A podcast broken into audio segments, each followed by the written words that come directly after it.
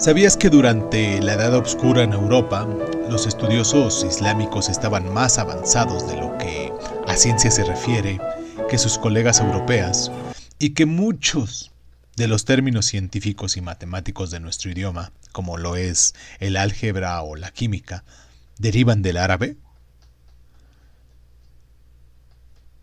Tras la muerte del profeta Mahoma, más o menos en el año 632 después de Cristo, la religión que fundó en la Meca se extendió a una asombrosa velocidad por el Oriente Próximo. Los ejércitos musulmanes plantaron su bandera en los territorios conquistados en la península arábiga, en lo que fue Persia, Siria, Armenia, Egipto, Afganistán y en el norte de África. En el año 711, menos de un siglo después de la muerte del profeta, sus seguidores habían conquistado lo que ahora es España introduciendo el Islam en toda Europa. Y bueno, extendido por tres continentes, el imperio islámico, también conocido como califato, se las vio y se las deseó para mantener eh, su frágil unidad. Ahora bien, la capital se trasladó a la Meca, muy remota a Damasco, la ciudad más antigua del planeta. Los califas Construyeron ahí espléndidas mezquitas para cimentar su poder. Pero a mediados del siglo VIII comenzó a fragmentarse.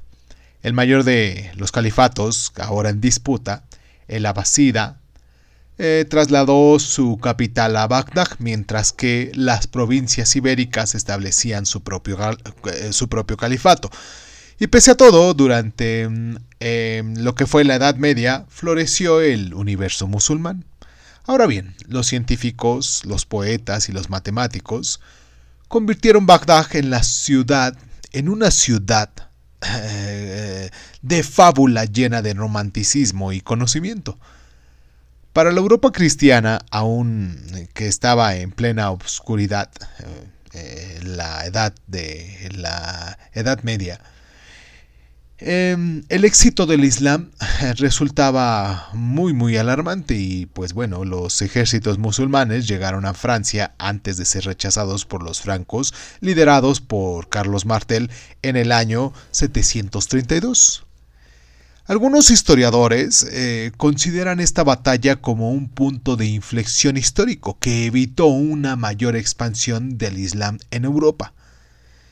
Tiempo después el Papa envió a los ejércitos europeos a Oriente Próximo para hacer la guerra santa contra los musulmanes. Sin embargo, la destrucción del califato llegó por el este, ya que en el año 1258 Bagdad cayó en manos del ejército invasor mongol, que prendió fuego a las grandes bibliotecas de la ciudad y llegó a asesinar a un millón de habitantes. Este líder mongol un nieto de Genghis Khan, enrolló al último califa dentro de una alfombra y éste murió bajo los cascos de sus caballos. ¿Sabías que durante una guerra en Asia Central, en el siglo VIII, las tropas del califa averiguaron gracias a un prisionero el secreto chino para fabricar papel? ¿Sabías que uno de los libros más famosos del califato es Las Mil y Una Noches, una recopilación de cuentos y fábulas que gozó de una inmensa popularidad en Occidente desde su primera traducción en el siglo XVIII?